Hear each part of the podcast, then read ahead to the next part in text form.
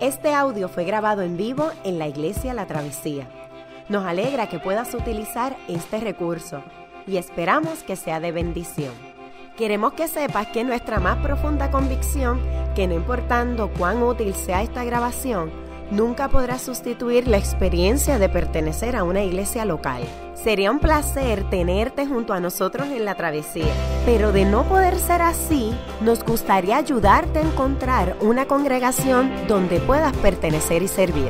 Una vez más, nos alegra que puedas utilizar este recurso. La palabra de Dios, según Isaías 2, del 1 al 5, en el nombre del Padre, del Hijo y del Espíritu Santo. Palabra que Isaías, hijo de Amós, recibió en visión acerca de Judá y Jerusalén. En los últimos días el monte de la casa del Señor será establecido como el más alto de los montes. Se alzará por encima de las colinas y hacia él confluirán todas las naciones. Muchos pueblos vendrán y dirán, vengan, subamos al monte del Señor, a la casa de Dios de Jacob para que nos enseñe sus caminos y andemos por sus sendas.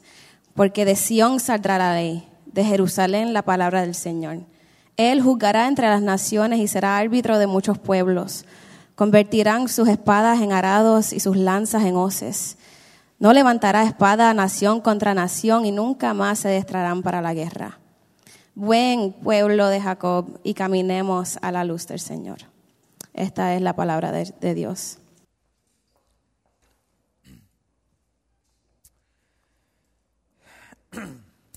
Hemos titulado eh, este mensaje Adviento de las espadas forjarán arados.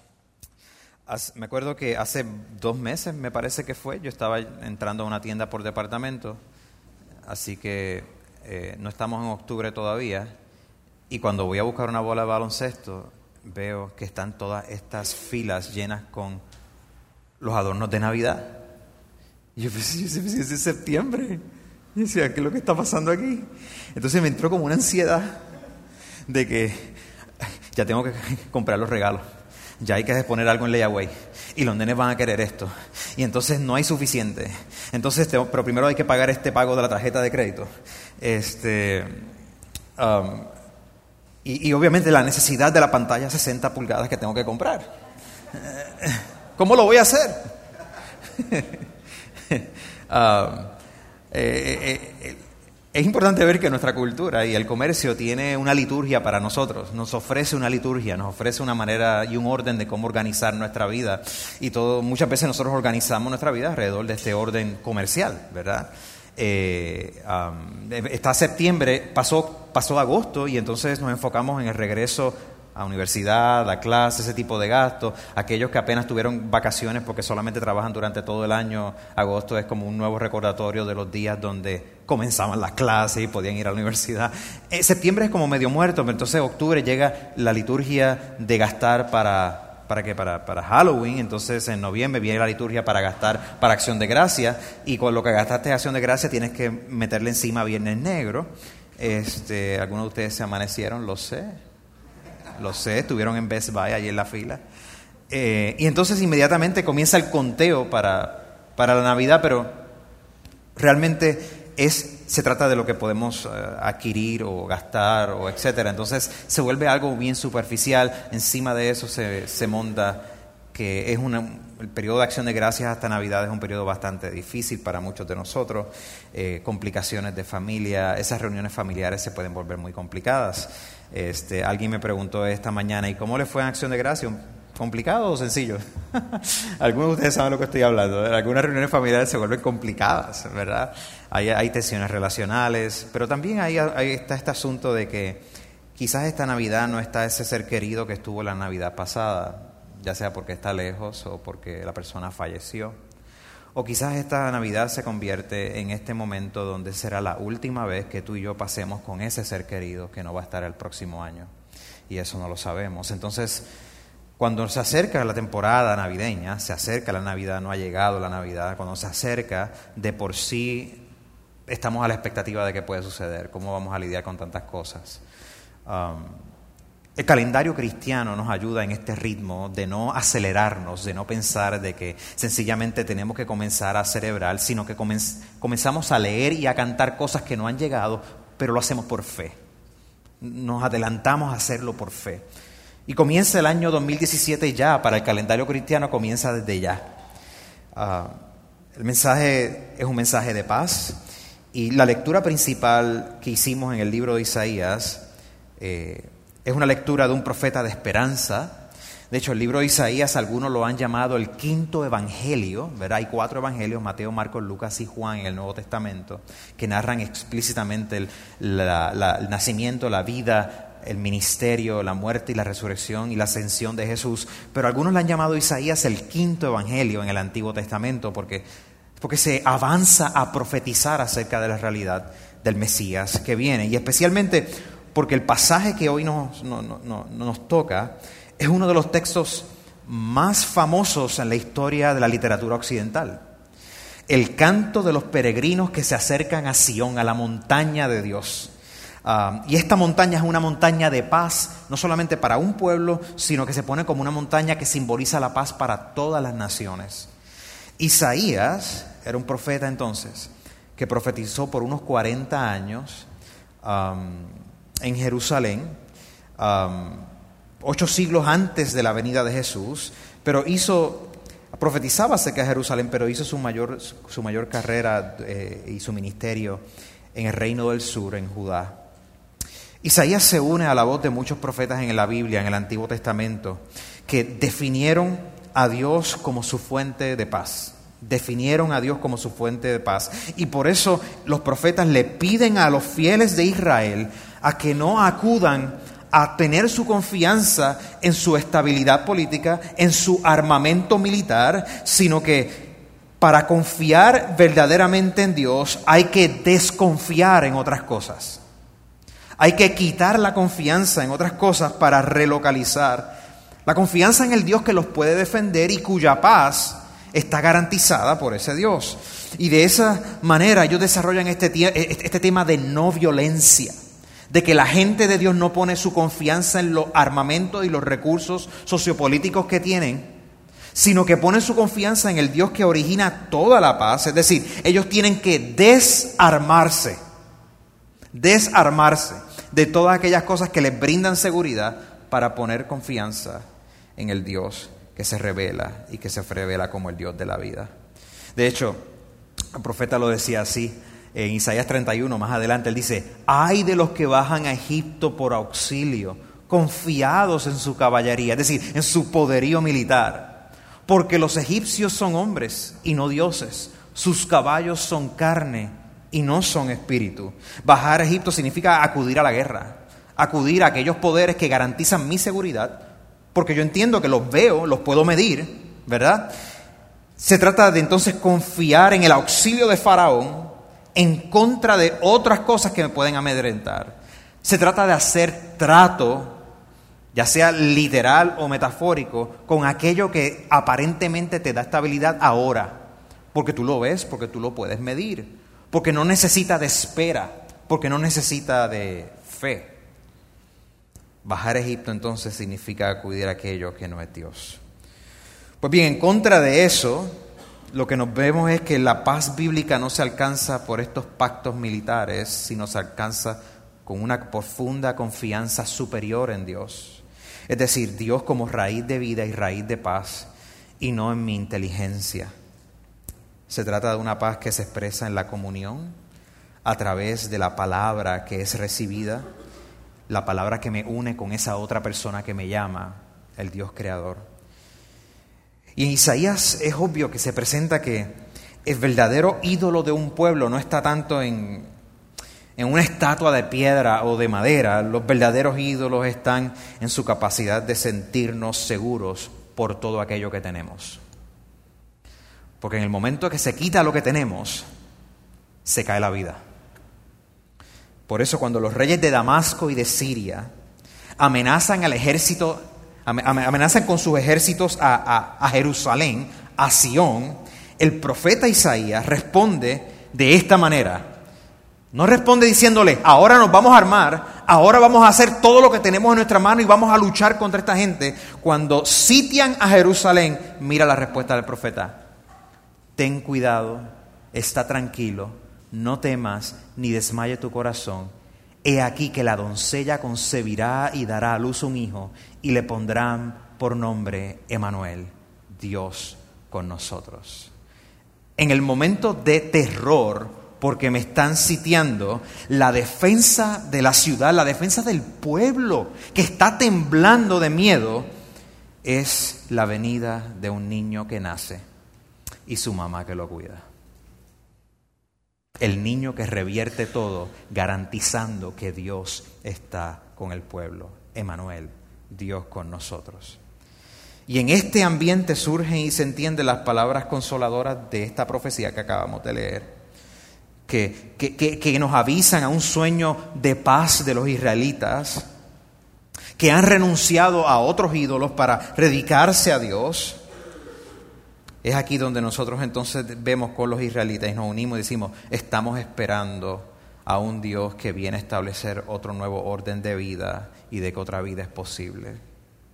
Y en este lado de la historia, como nosotros iglesia en el Nuevo Testamento, luego de la venida de este Emanuel que está con nosotros hoy día, le llamamos a este periodo Adviento. Adviento no es una actitud superficial de sencillamente decir, decir que, que, sí, estamos esperando que la Navidad venga y vamos a celebrarlo de corazón y alegrarnos, etc. No, no. Adviento comienza con un una profunda reconocimiento de que hay oscuridad, de que vivimos en oscuridad, de que las cosas no están bien, las cosas están muy mal. Miramos en el 2016 que se está a punto de acabar y vemos la pérdida de luminarias de literatura y de música y de las artes, de luminarias políticas, vemos conflictos por todos lados, vemos cosas extraordinarias que están sucediendo, cambios geopolíticos de, concentrados en 10 meses como en pocos años se había visto. Las cosas no están bien. Y eso es motivo entonces para nosotros dedicarnos y decir, necesito más que nunca el advenimiento de Jesús. Necesito más que nunca que aquel que es luz ilumine nuestra oscuridad.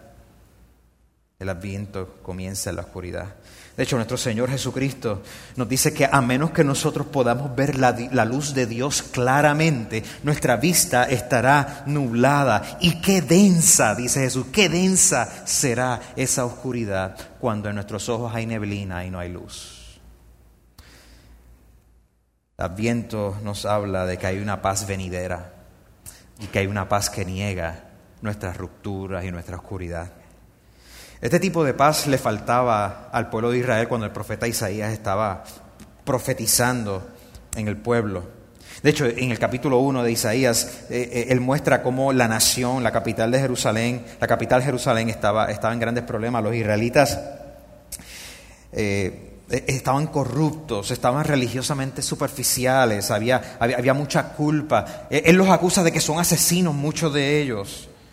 La tierra de Israel está en ruinas, otras naciones han saqueado lo que antes había, han saqueado sus campos. Allí donde se suponía que era una tierra donde fluía leche y miel, lo que hay es hambre, lo que hay es roca, lo que hay es tierra y desierto. Dios llama a los israelitas sobrevivientes ya la gloria pasada había pasado.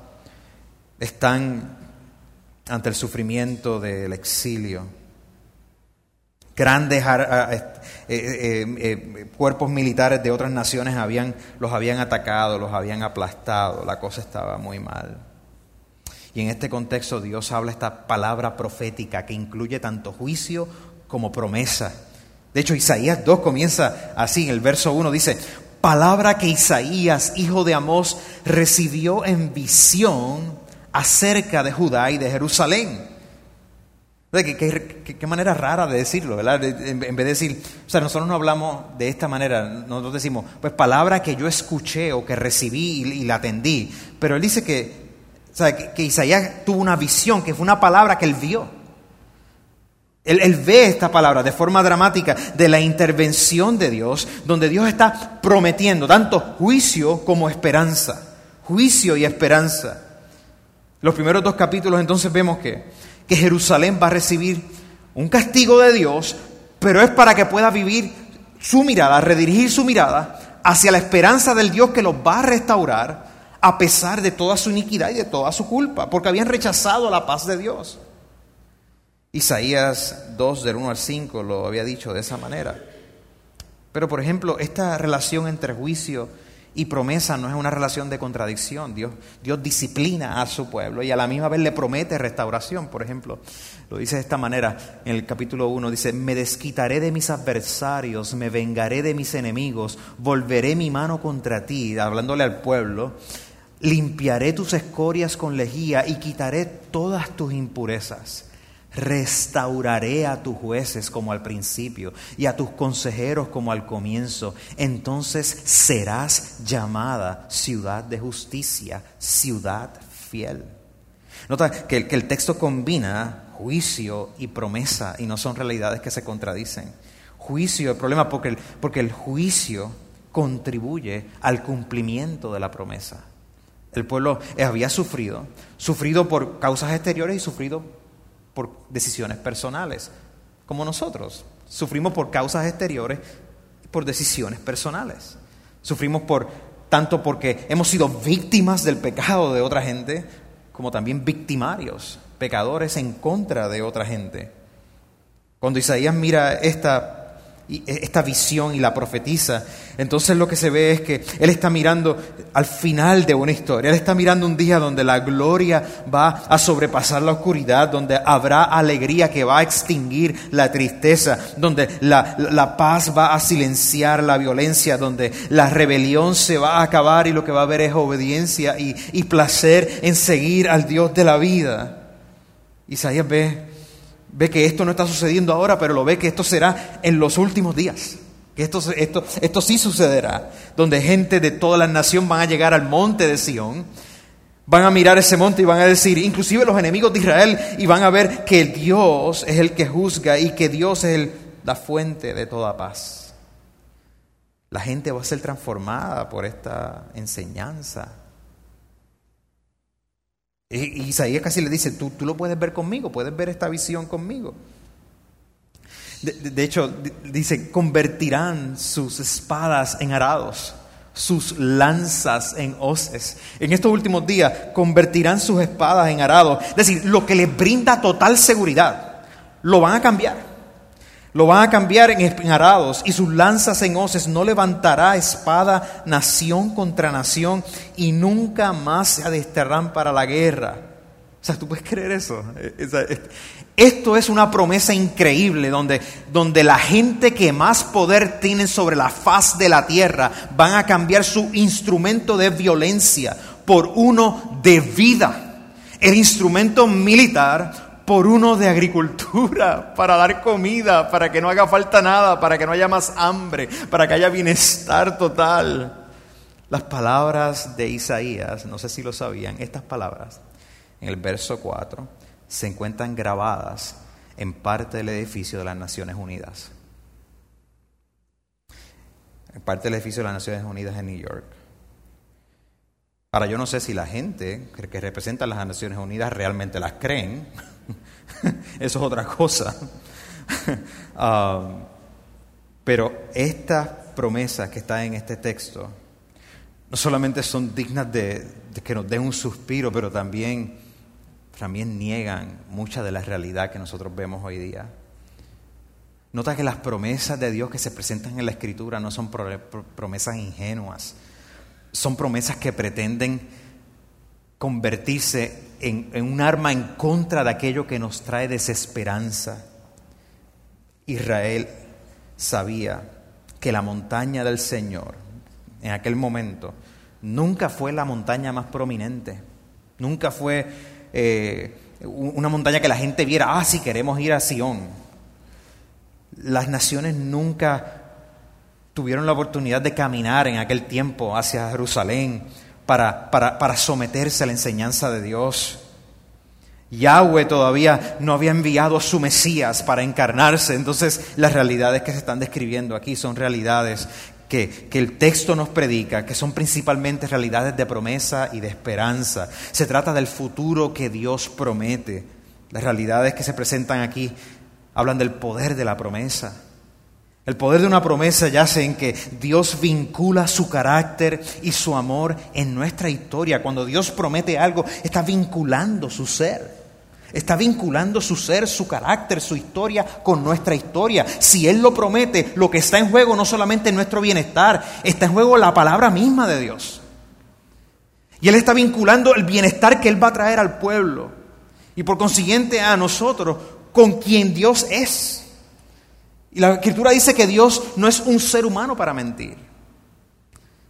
La promesa de Dios está vinculada con su carácter y con su amor. Y nosotros también anhelamos esa promesa, esa palabra de paz. Isaías 2 precisamente nos, nos indica que hay cosas macro que van a estar sucediendo donde Dios va a transformar a gentes y pueblos enteros. Y nosotros queremos esa transformación en nuestras calles, la violencia que hay en nuestras calles, el odio, en nuestras escuelas, en nuestras casas donde la violencia inclusive encuentra hitos en la sala, en el cuarto, en el patio. Muchas de nuestras familias, o quizás todas nuestras familias, conocemos poco de la paz. De hecho, no conocemos más paz que Adán y Eva en sus propios conflictos. Por eso es que cuando venimos días así como esta temporada, a veces se nos hace difícil, es un poco difícil, es delicado. Las tensiones que resultan de, de no tener ese trabajo que quizás tenías el año pasado, de, las deudas que se avecinan.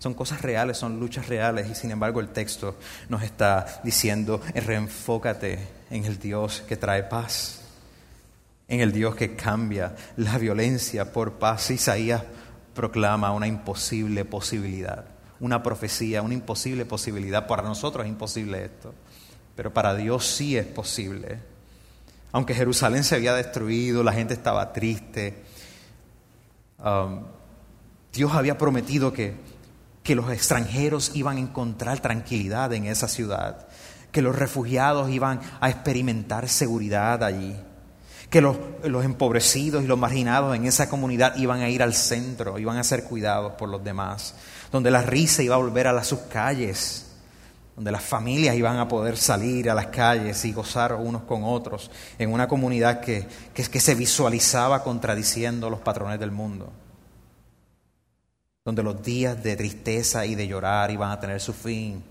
el horizonte era la promesa de Dios. Y nosotros debemos de recordarnos de que es una visión realista lo que Isaías está diciendo, Isaías está mirando, está leyendo muy bien su realidad. En el capítulo 1, él presenta una gráfica descripción de que fácilmente puede salir de los noticiarios que nosotros vemos todos los días. Por ejemplo, en el capítulo 1 él dice, su país está desolado, sus ciudades son presa del fuego. Fácilmente ahí pudiéramos estar hablando de Venezuela. La bella Sión ha quedado como cobertizo en un viñedo, como choza en un melonar como ciudad sitiada. Ahí pudiéramos estar hablando de Alepo en Siria. Tus gobernantes son rebeldes, cómplices de ladrones. Todos aman el soborno y van detrás de las prebendas. Ahí pudiéramos hablar de parte del Senado de Puerto Rico. no abogan por el huérfano ni se ocupan de la causa de la viuda los cabilderos. Te, das cuenta que esto no es algo ingenuo, esto, es algo que hace eco a nuestras experiencias de falta de paz. Isaías no es ah, ingenuo.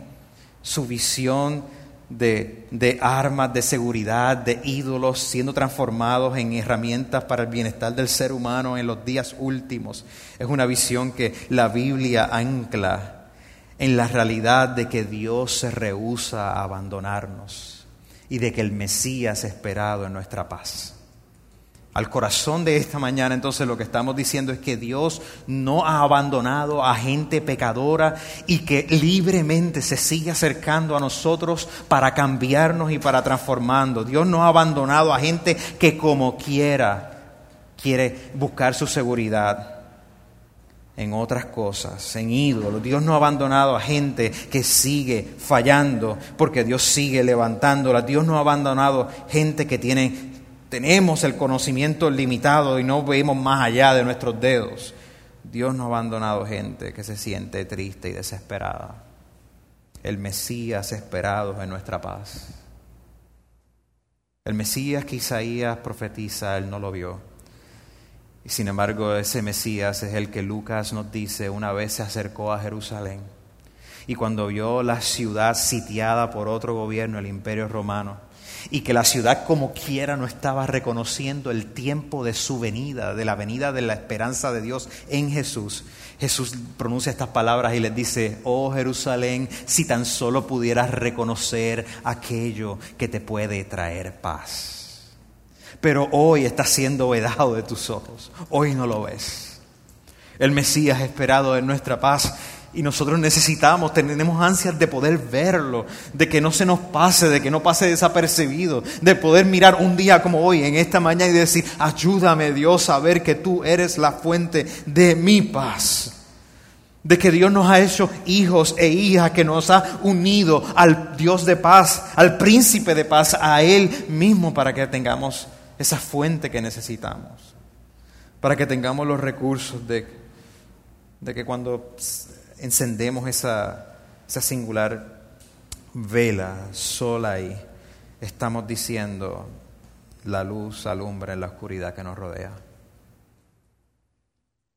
Dios ha comenzado a prometer paz, Dios ha comenzado a establecer paz, Dios dará paz desde su futuro.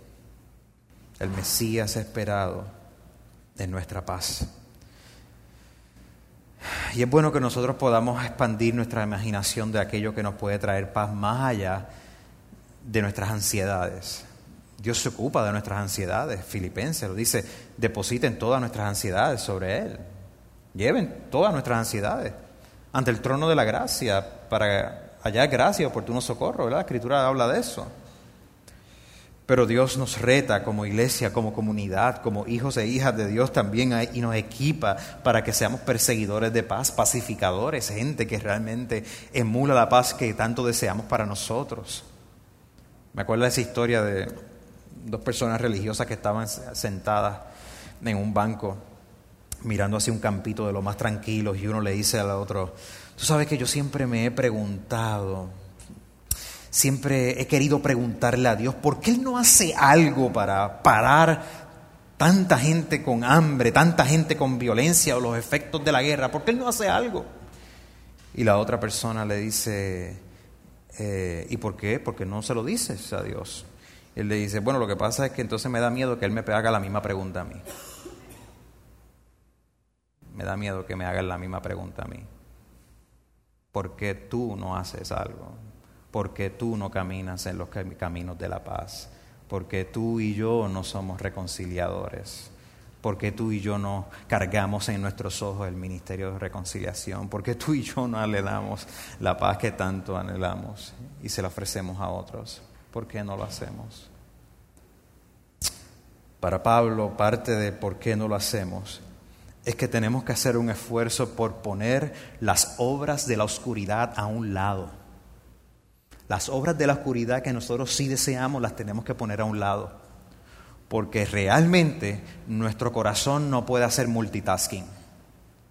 O nosotros adoramos las obras de la oscuridad o atesoramos las obras de la luz. El problema es que no, no podemos hacer consistentemente pick and choose. Estamos en un lado o estamos en el otro. Y Pablo dice, abandonen las obras de la oscuridad, abandónelas. Y es una lucha, abandónelas porque porque el Espíritu de Dios te ha sepultado con Cristo y tu vieja naturaleza está sepultada, entonces tú puedes abandonar las obras de la oscuridad. Entonces es, es, como un llamado para nosotros de que podamos ver de que hay muchas más actitudes, muchas más capacidades, muchos más deseos que nosotros podemos albergar y, y cultivar juntos de lo que nosotros pensamos que podíamos hacer. El Salmo 122 inclusive nos habla de que debemos de orar por la paz en Jerusalén.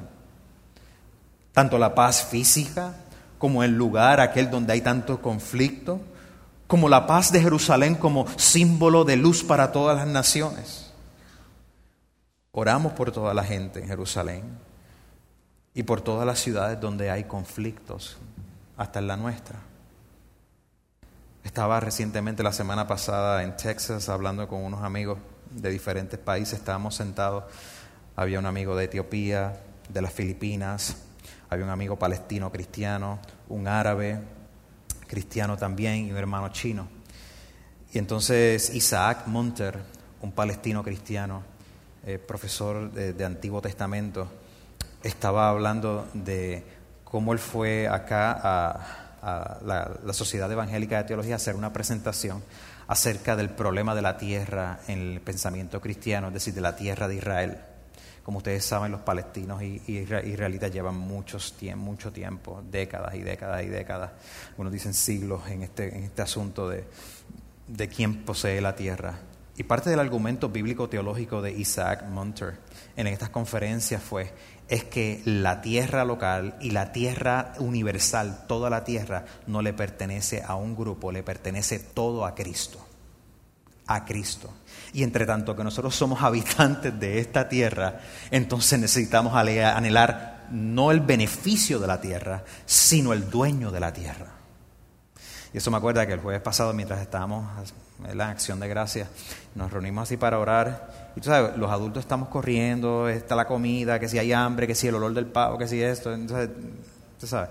Este, pues ¿quién va a orar? ¿Quién va a orar? ¿Quién va a orar? Y entonces Jared, mi nene, pues dice, pues yo voy a orar. Entonces, tú sabes, uno como que, ah, qué lindo el nene, tiene seis años, pues, ok, tú sabes. Está bien, pues que ore Jaredcito. Y Jared comienza a orar y dice, entonces dice, Señor, eh, te damos gracias, te damos gracias por, porque nos das tu paz, eh, te damos gracias porque Cristo nos da vida en este planeta y te damos gracias porque tú también vas a ayudar a los pobres.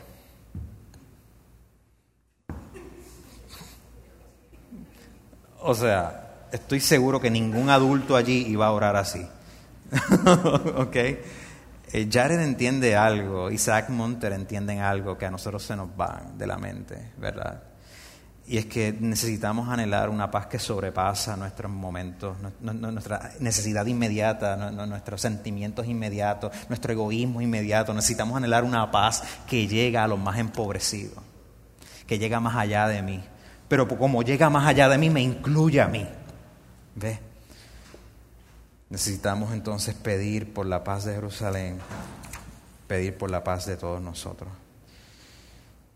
Los cristianos nosotros oramos por muchas cosas y lo hacemos con la expectativa de que Dios ha vinculado su promesa con su carácter y su historia, de que Dios ha decidido hacer su historia nuestra historia y hacer la historia de Él la nuestra.